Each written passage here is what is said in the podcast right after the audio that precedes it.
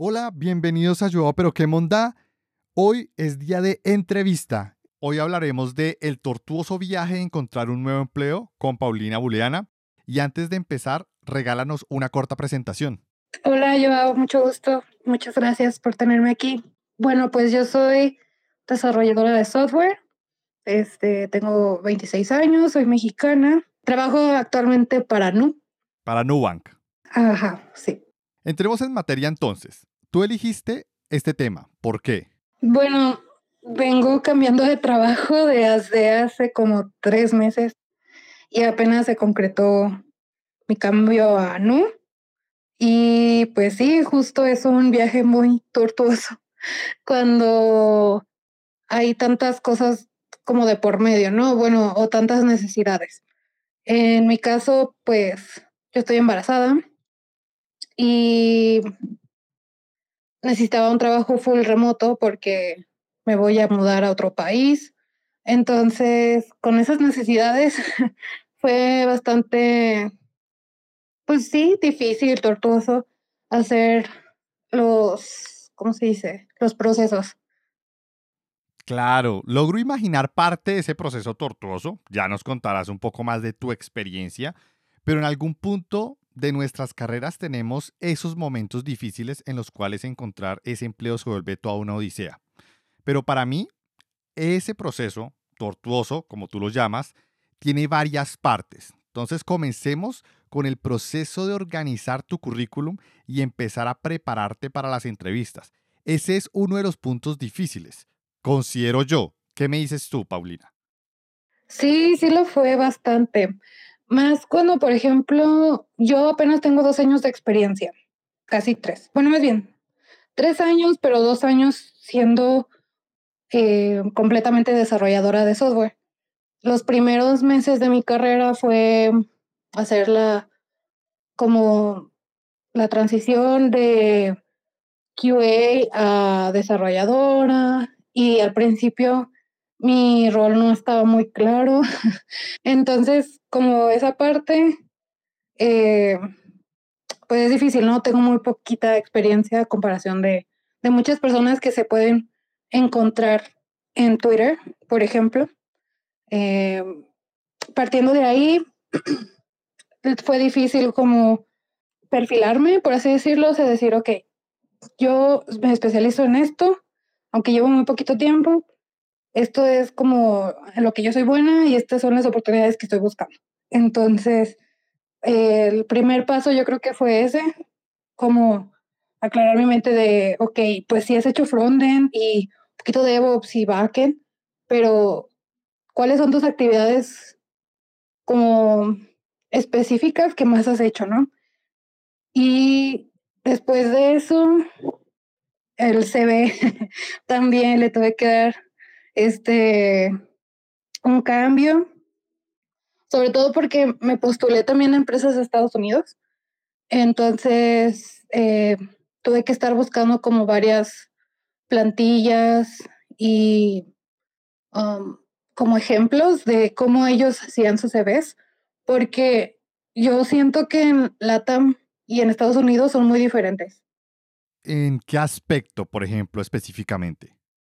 Mm, por ejemplo, todavía hace poco en LATAM, no sé si se acuerdan o si te acuerdas tú, que, que teníamos como las barritas de los lenguajes, de este es mi porcentaje de lo que sé de Docker, este es el porcentaje de lo que sé de eh, JavaScript y cosas así, ¿no? Entonces, eh, por ejemplo, en Estados Unidos, yo vi varios ejemplos que decía, um, mis actividades específicas son estas y estas, mis responsabilidades son estas, y como cambiar mucho el, el vendernos como lo que hacemos todo el equipo y empezar a hablar por nosotros es difícil.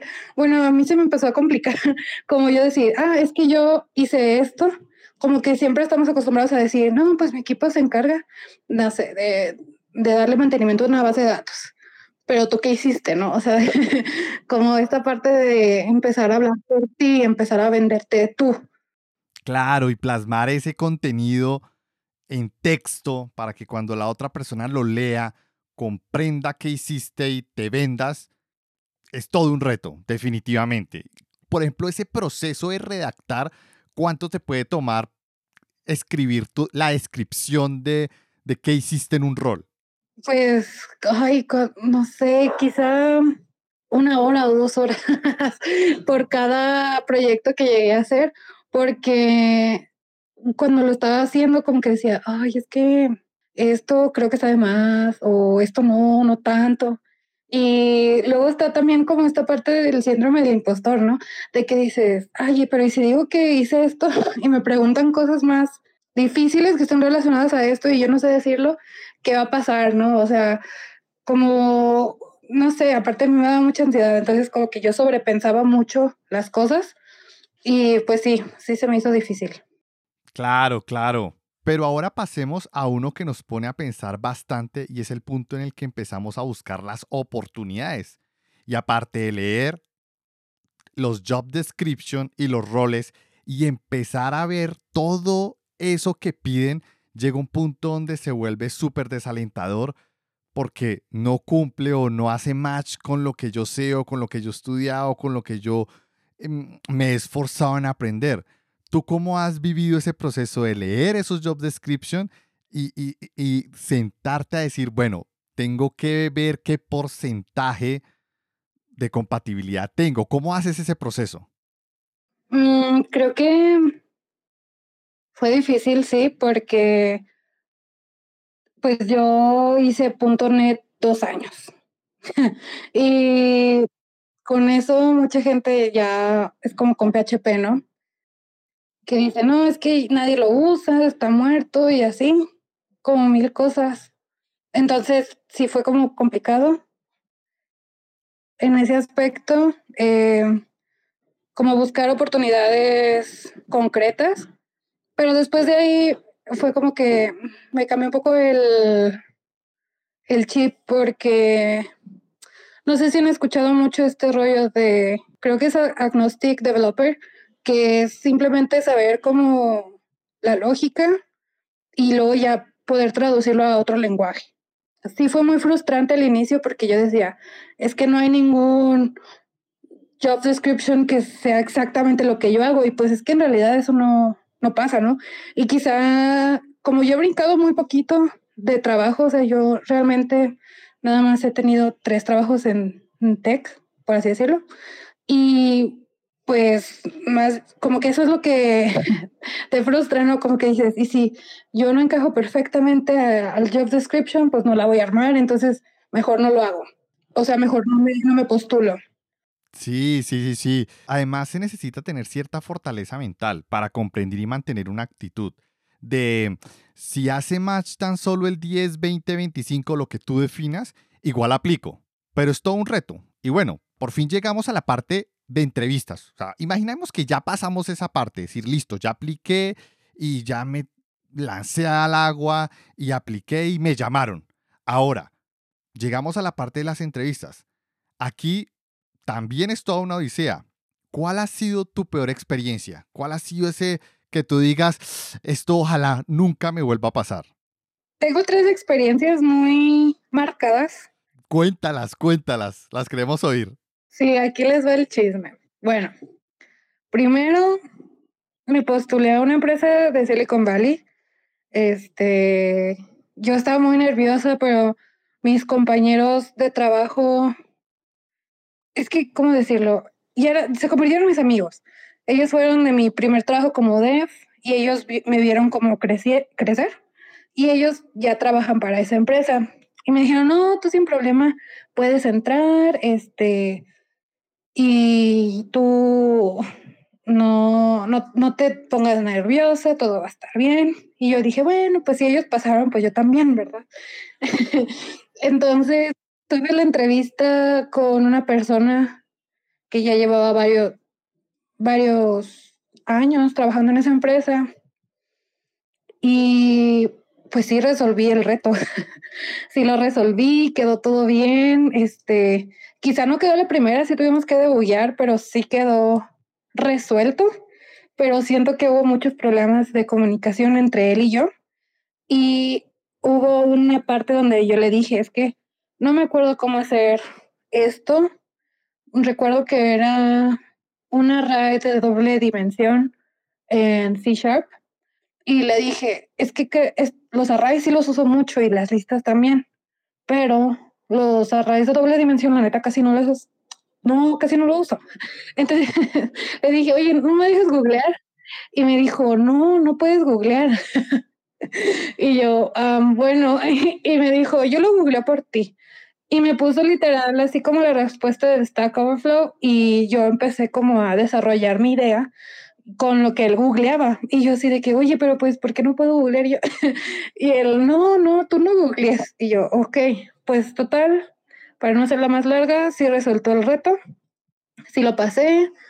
Y él me empezó a decir como, oye, y pues, este, ¿tienes alguna pregunta? Y yo, no, pues sí, o sea, eh, qué se siente vivir allá en el Bali y cosas así, ¿no? Yo le decía que como cuál era su pasatiempo y así, y como que no le gustó mucho que estuviera platicando tanto con él. Y como que sí, y me dijo, bueno, ya me voy. y ya a la semana, digo, al día siguiente, la reclutadora súper linda conmigo.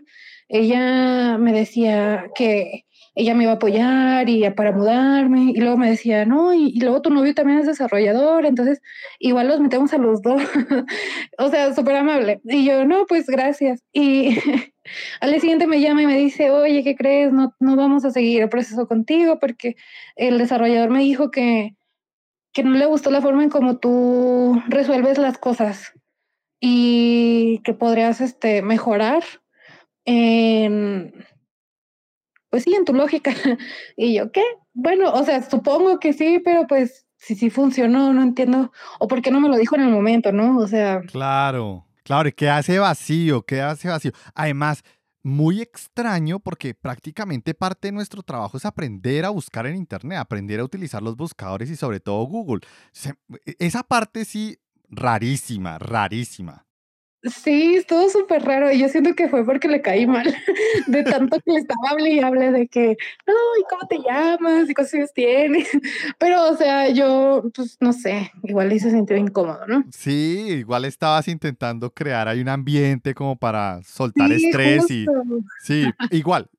De pronto ya está muy, muy gringo, obviamente guardando el respeto, pero puede ser que no comparte esa misma ese mismo proceso de charla que a veces uno como latino tiene. Puede ser, puede ser. Esa es la primera sí, puede anécdota. Ser un choque cultural. Sí. sí, yo creo que fue un choque cultural. Esa es la primera anécdota. Bueno, él también era asiático. Eso también quiero decirlo. Él era de China. O sea, él no era gringo, era chino. O sea, era de China que está en Estados Unidos haciéndote una prueba a ti que eres latina. Sí. No, te jugó todo en contra. Yo creo que no aguantó, no aguantó la amabilidad latina. Yo creo eso. Sí, estuvo difícil. La verdad me deprimí mucho, me sentí muy mal porque dije, no, pero pues sí, yo lo puedo resolver y así.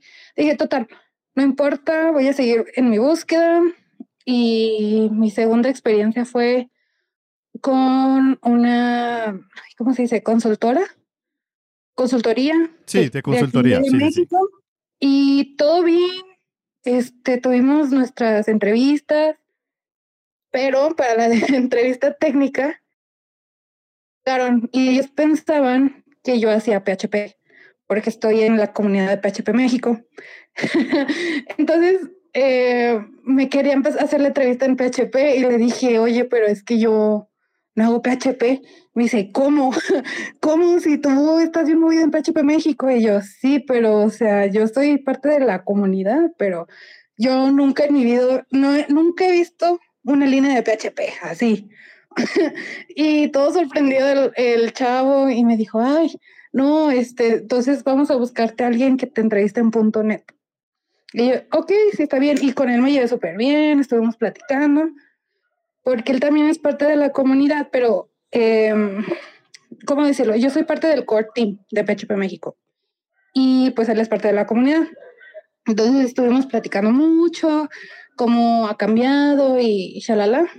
Entonces se viene el día de la entrevista técnica con el de .NET y no, fue horrible, horrible, horrible, horrible. Me hizo preguntas muy extrañas, este, y aparte la persona que, el reclutador, me presentó de una forma que creo que se incomodó la persona que me estaba entrevistando. Eh, voy a parafrasear más o menos lo que dijo, pero fue de que, ah, mira, ella es Paulina, es como muy conocida en, en la, ¿cómo se dice? Pues como en la rama, ¿no? De tecnología. Y el entrevistador me dijo, pues yo, no, yo nunca la había escuchado, no sé ni quién sea. Es la primera vez que sé de ella. ¿Y a qué te refieres con que es famosa?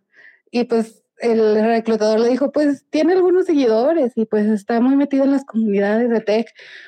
Y, y el entrevistador otra vez dijo, ah, pues no sé, o sea, yo, yo no la conozco, pero bueno. y yo, ah, ok, qué incómodo. Y pues está bien, ¿no? O sea, no todo el mundo tiene que conocer. Y yo tampoco siento que pues sea famosa ni nada, simplemente pues fue algo que el reclutador quiso decir y, y resultó así. Entonces, después de ese momento súper awkward, eh, vinieron preguntas muy extrañas del framework que siento que no necesario saberlo. O sea, por ejemplo, me decía que cuando había un for each, que en qué se convertía cada iteración, cada objeto cambiaba a otro tipo de objeto dentro de .NET. Entonces, que cuál era ese tipo de objeto y que, que podían este, leer el for each. Y, o sea, pues yo le decía, pues el for each pues te sirve para leer colecciones, ¿no? O sea, arrays, bla, bla, bla. Y él así como que, mm, sí, pero no es lo que te estoy preguntando. Y yo, ¿qué? no sé, no, sé qué quieres que te diga. Y él así como de que en un for each podrías cambiar, o sea, como cosas muy específicas. Luego me preguntó aquí cuál era el, el archivo principal de .NET y que para qué ser, o sea, cosas que casi casi que me preguntaba la extensión de los archivos que se hacían por default en .NET. Y también recuerdo que me dijo que con cuál versión me sentía más cómoda. Y le dije que pues con la 3 es donde yo había tenido más proyectos y me dijo, pero pues esa ya no sirve de nada. y yo, bueno, pues, o sea, sí, supongo que cada versión va cambiando, pero pues el concepto es como lo mismo, ¿no? Y el, la más estándar que yo he visto es la 3.1. Pero bueno, eso como cada quien, ¿no? se, fue, se, fue, muy al detalle técnico que a veces ni siquiera en una entrevista es necesario porque, pues, de nuevo, para eso está Google, debería haberse enfocado en conceptos mucho más transversales, mucho más agnósticos al lenguaje, que domines y que sepas la definición y ya, pero tan, tan al detalle ya es raro, o, o es una persona que ya domina tanto algo que quiere imponer o quiere demostrar cuánto sabe frente a los demás, que eso también me ha pasado. Sí, sí, yo siento que fue como un, como, bueno, yo siento, ¿verdad? Como que viene esta parte del machismo y yo sé que muchos dicen, ay, es que las mujeres siempre le echan culpa al machismo, pero siento que por lo mismo de que le dijeron que yo tenía varios seguidores y así, como que se enojó y como que dijo, ay, ¿por qué ella si ni sabe nada? si yo sé más que ella, porque yo a mí no me ubica, ¿no? O sea, como cosas, algo así yo siento que por ahí fue. Yo creo que no fue tanto machismo, sino más bien ego. Yo creo que mm, le dio en el ego y con eso creó una actitud frente a vos diferente. Que puede llegar a interpretarse diferente, sí, pero creo que le pegaste, ese comentario le pegó muy duro al ego, creo yo. Sí, bueno, pues sí, ajá. O sea, no es como que quiera meter el machismo en todos lados, pero da la casualidad de que soy morra. Sí, sí, sí, sí, sí, es como que sí, Y no es la primera vez, ¿no? A las morras en general siempre se nos subestima de, de todo. Y bueno, anyways, sea machismo, ego, lo que sea, el morro pues sí me trató medio gacho. El reclutador se quedó toda la llamada, a él le dio mucha vergüenza. Cuando empezó todo, me dijo, qué vergüenza con lo que acabo de vivir, lo siento mucho de haber sabido que esto pues, pasaba, igual y ni te sigo, o sea, tu proceso con nosotros y así. Y le dije, sí, no hay problema, simplemente fue una experiencia más sí. al bolsillo. Otra más para la colección. Vale, esa fue la segunda, también fea, sí. Y bueno, tú dijiste que tenías tres. Vamos por la tercera. Vamos por la tercera. La tercera fue mi culpa totalmente. en esta sí me voy a responsabilizar. Y la verdad es que yo ya venía dos meses trabajando en hacer mis coding challenges y todo lo demás. Pero, pues yo ya tenía cuatro meses de embarazo. Entonces, también el vivir el embarazo, el estarse preparando para entrevistas y aparte sacar tu trabajo es muy difícil. Entonces, en la tercera, este, fue que ah, me entrevistó Shopify. Y no, sé cómo decirles, pero me, alguien me recomendó, es la palabra, pero para senior. Ah, claro. Tuve una entrevista para senior en Shopify y pues me llevé súper bien con el entrevistador, era bien buena onda y todo, pero la verdad no supe resolverlo. O sea, yo le dije más o menos la idea que tenía, pero me da mucha vergüenza porque ellos esperaban que lo hiciera como en 20 minutos y apenas a los 20 minutos yo sabía apenas qué iba a hacer. Entonces, pues sí, este, son como golpes de realidad en todos los aspectos, las entrevistas, ¿no? Ahí te das cuenta de dónde estás flaqueando, donde definitivamente no soy una senior. y pues sí, o sea, esas son mis tres experiencias como más marcadas que tuve de toda todo el recorrido que hice porque tuve como varios procesos, creo que tuve como cinco. Ok, ok, comprendo, vale. Bueno, pues nada, pues son experiencias al final, aprender de ellas eh, y ya cuando se vuelvan a presentar, pues simplemente uno responde diferente. Te cuento así una rápida que me pasó con Amazon. Yo cuando me presenté mm, a un rol de software, de arquitectura de software, software architect, me encontré con una persona en el rol que me empezó a atacar bastante fuerte con respecto a por qué yo no le daba detalle de la arquitectura. Pues yo no le estaba dando detalle. Tú sabes que en arquitectura hay demasiadas formas de resolver un mismo problema porque es algo más abstracto todavía al final que lo que es un lenguaje de programación hasta programar, porque pueden haber diferentes soluciones, depende de los requisitos, depende de los requerimientos, ven un montón de variables. Entonces yo dije, ok, si él quiere detalle, pues se los voy a dar. Entonces empecé a bombardearlo pues con todo el detalle que se me estaba ocurriendo y yo iba anotando como en un cuaderno que tenía y, y se lo iba narrando. Y llegó un punto donde llegó y dijo, no, pero es que eso no, es lo que, eso no es lo que yo le estoy preguntando. Y pero me pregunto, y yo lo detuve y le volví a describir todo lo que me dijo, porque yo anoté la pregunta, me dice, ¿qué parte no comprendí? Y me dio la vuelta y al final la entrevista fue bastante incómoda. Eh, pues yo al final, pues yo ya había tenido experiencias feas de entrevistas de ese tipo cuando una persona tiene un ego muy grande y pues al final no entré, pero, pero tampoco me dejé. O sea, llega un punto donde si tú estás en un trabajo y tú estás de una forma estable y simplemente estás buscando una oportunidad de crecer, yo tampoco la busco de manera desesperada, me tomo mi tiempo y si no se dio en ese momento, pues no se dio, pero tampoco voy a dejar que esa persona pase por encima mío. Entonces, eso es a través de la experiencia que lo logras. No sé si algún día tú vayas a tener una experiencia así donde tú te pongas en los zapatos y seas capaz de parar este personaje, sobre todo con la segunda historia del ego y decirle, no, pero un momentico que así es como se debe hacer. Ojalá, ojalá tenga ese, ese momento de, gozo. de venganza, ¿no? es cierto. Pues en realidad yo, yo nada más le dije, pues mira, a mí la verdad nunca me han preguntado eso y nunca para desarrollar o hacer mis actividades diarias tenía que saber qué había en el ASPX, ¿no? o sea, no sé, se me hace extraño. Nunca he necesitado saber la extensión de, de no sé, del, del prototype de JSON o algo así, o sea, se me hizo súper raro.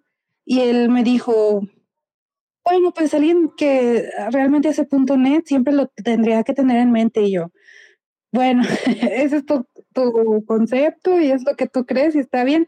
Él era como no sé si llamarlo tech lead, porque en realidad creo que él era el encargado de todos los proyectos de .NET de esa consultoría.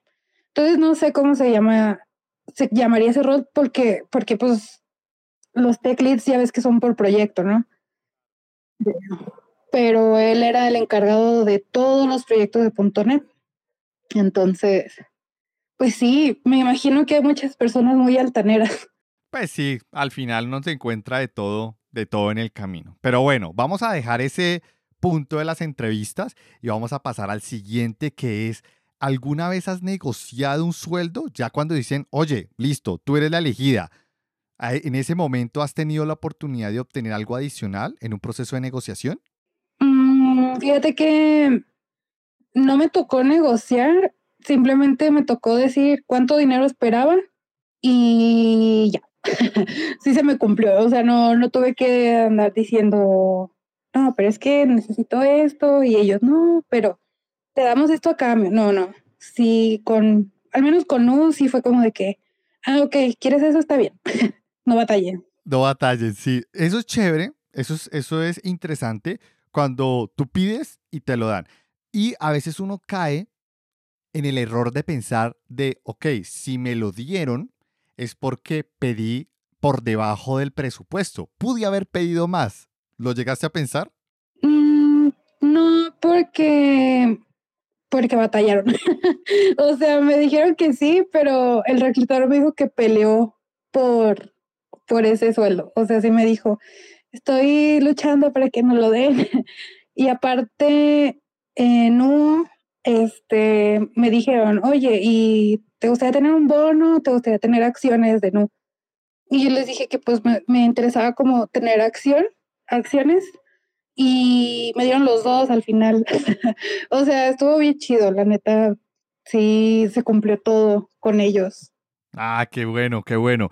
A veces ese proceso también es tortuoso, pero afortunadamente, al menos en este último empleo que ahora tienes, fue bueno. Hasta tu reclutador te ayudó para obtener y darte al final lo que tú querías. Genial. Y definitivamente, felicitaciones. Gracias. Sí, como que fue el, el arco iris después de la tormenta, la verdad. Pero sí fue tardado, o sea, fue de dos meses con no. Por lo mismo de que yo les, les dije que me iba a mudar de país y todo este show, pues fue difícil para ellos porque legalmente teníamos que revisar si había algún problema, porque yo estoy dada de alta en México.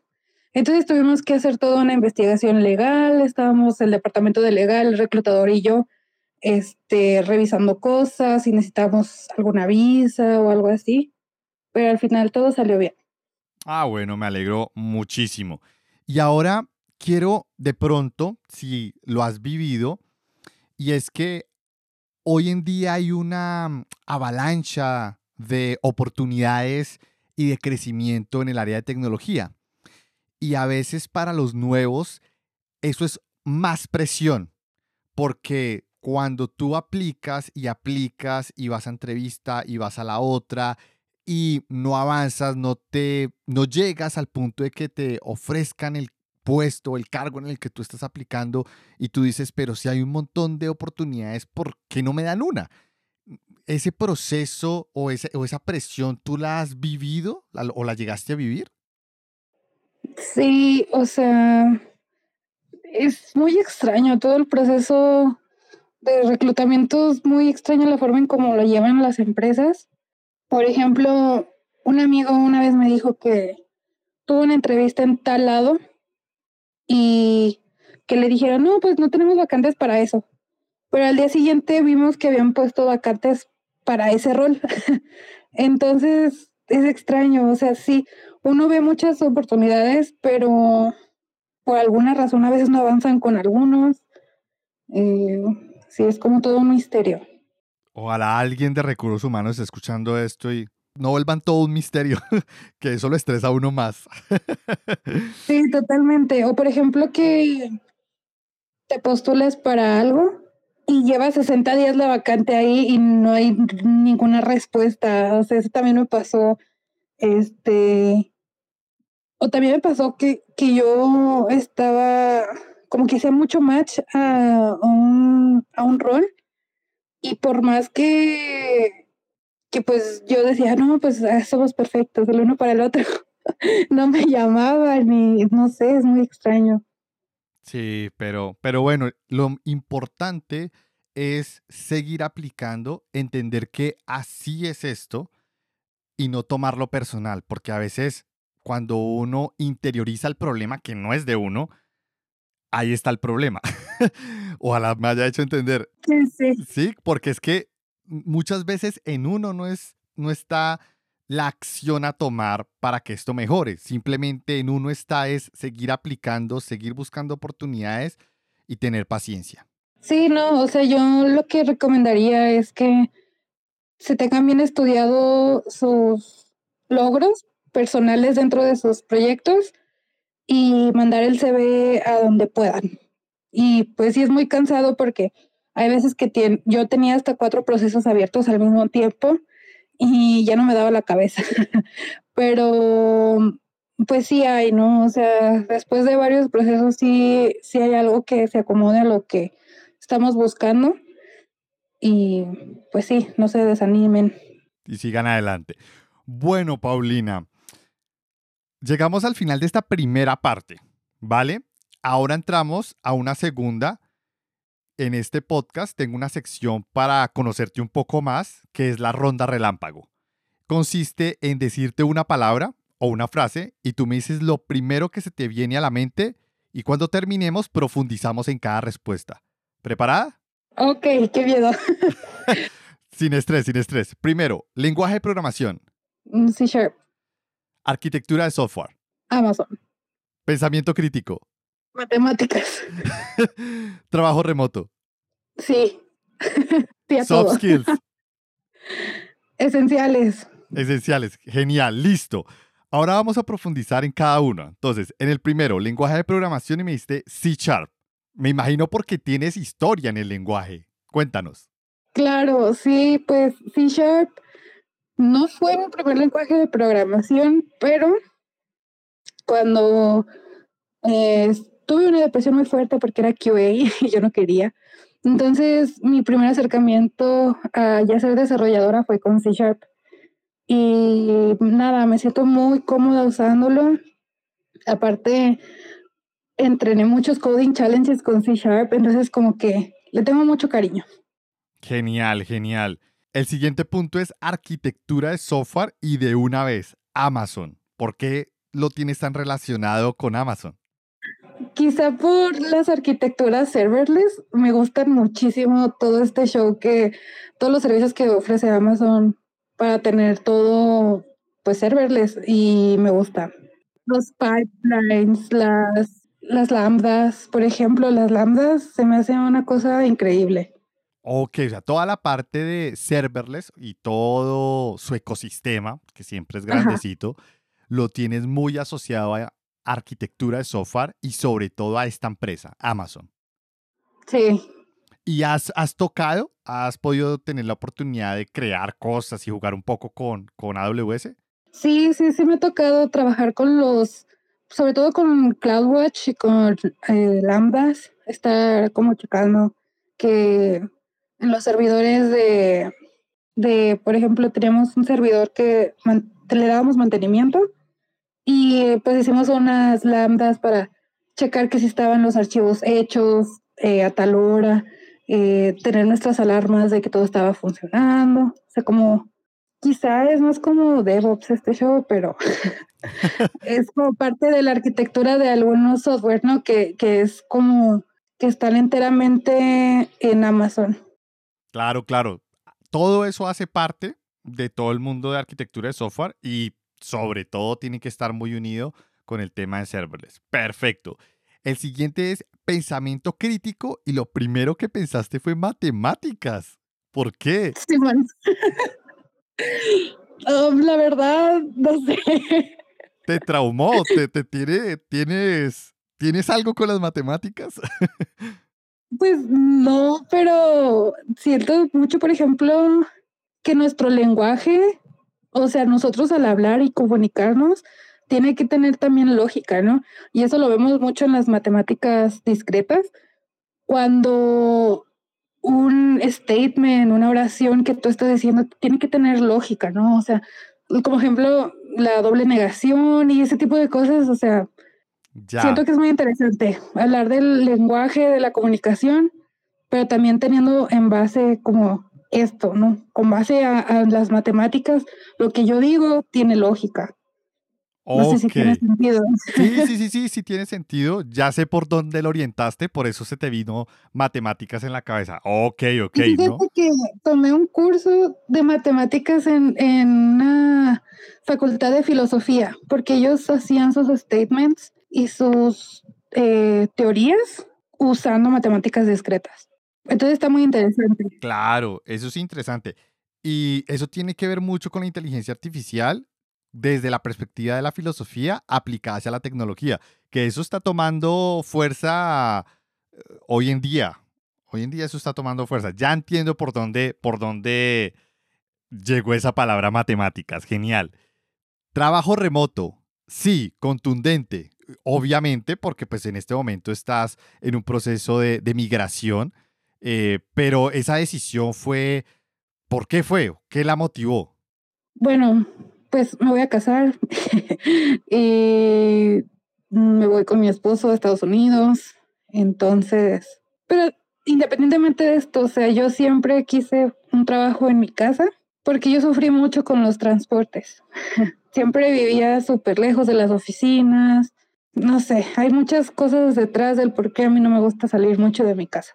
Ok, o sea, mejor dicho, el trabajo remoto de los últimos dos años para ti ha sido la locura. Sí, una bendición. no, no, está bien, está bien. Yo al principio renegué porque yo viajaba mucho, pero ya después de dos años me he acostumbrado a disfrutar el tiempo adicional que ahora uno tiene, pero yo creo que no hubiera sido posible si continuara en un, en un trabajo presencial o en un modelo presencial. Entonces, te comprendo, te comprendo. Y aparte porque ya vamos a paternar y maternar, ¿no? Entonces, creo que trabajar desde casa nos facilitará muchísimo en la crianza de, nuestro baby. Claro, total. Pasamos al siguiente punto y es soft skills. Con respondiste esenciales. ¿Cuáles consideras que son esenciales? ¿Cuáles consideran esos que sí o sí uno debe desarrollar? Comunicación escrita y oral. Creo que es muy importante. También se escucha mucho hablar sobre tener la empatía, pero a veces siento que no es solamente tener empatía, sino tener, este, ah, ¿cómo decirlo? Creo que más que empatía, a veces es simplemente... ¿Inteligencia emocional? sí, sí, ajá. Inteligencia emocional, como no ser reaccionarios y como portarse profesionalmente en el trabajo, ¿no? O sea, mm, me ha tocado situaciones en que ha sido muy groseros conmigo y siento que eso limita mucho el trabajo después, porque queda como esta situación incómoda y ya se toma personal. Entonces, sí, inteligencia emocional, tener como la inteligencia para saber responder ante las situaciones, ya sean buenas, malas, estresantes, etcétera. Ok, no, totalmente de acuerdo. La verdad son soft skills que hay que desarrollar. De hecho, una de las respuestas que me dio Andrea, que la tengo acá en el Space, el día, eh, la sesión en la cual hablamos, fue que para ella las soft skills no son tan soft skills, son hard skills, porque son más difíciles de, desarrollar. Es, requiere más tacto, requiere más práctica, requiere más lectura, requiere una serie de procesos que no se aprenden en la academia, toca experimentarlos en la vida cotidiana. Entonces creo que también para traerlo a colación. Creo que es, un buen punto a considerar. Sí, sí, es cierto. O sea, mm, creo que muchos de los soft skills que yo he podido desarrollar, que todavía me faltan, ha sido porque he tomado cursos. O sea, no, no ha sido tan fácil. Y también como el, la autopercepción, creo que también es un soft skill, hard skill, como dice Andrea, para mejorar en todos. O sea, si tienes un buen autoconcepto, vas a tener un buen concepto de los demás también. Genial, Paulina, genial. Bueno, con eso cerramos. ¿Quieres compartirnos unas conclusiones o un mensaje final para cerrar el space? Mm, pues más que nada, yo creo que ya lo había dicho, pero lo repito por si no me escucharon. Eh, siempre va a haber como una oportunidad que se, que se ajuste a tus necesidades, solo es no desesperarse y seguir buscando las opciones, ¿no? Y no dejarse llevar como por lo primero que crean que está bien, sino que creo que puede haber una opción que realmente pueda satisfacer sus necesidades. Genial, Paulina. Muchas gracias a todos por llegar hasta, hasta aquí. Muchas gracias por, por quedarse hasta el final. Y Paulina, muchas gracias y nos hablamos en una próxima oportunidad. Sí, muchas gracias por la invitación y gracias a todos los que se quedaron. Vale, genial. Gracias. Chao, chao.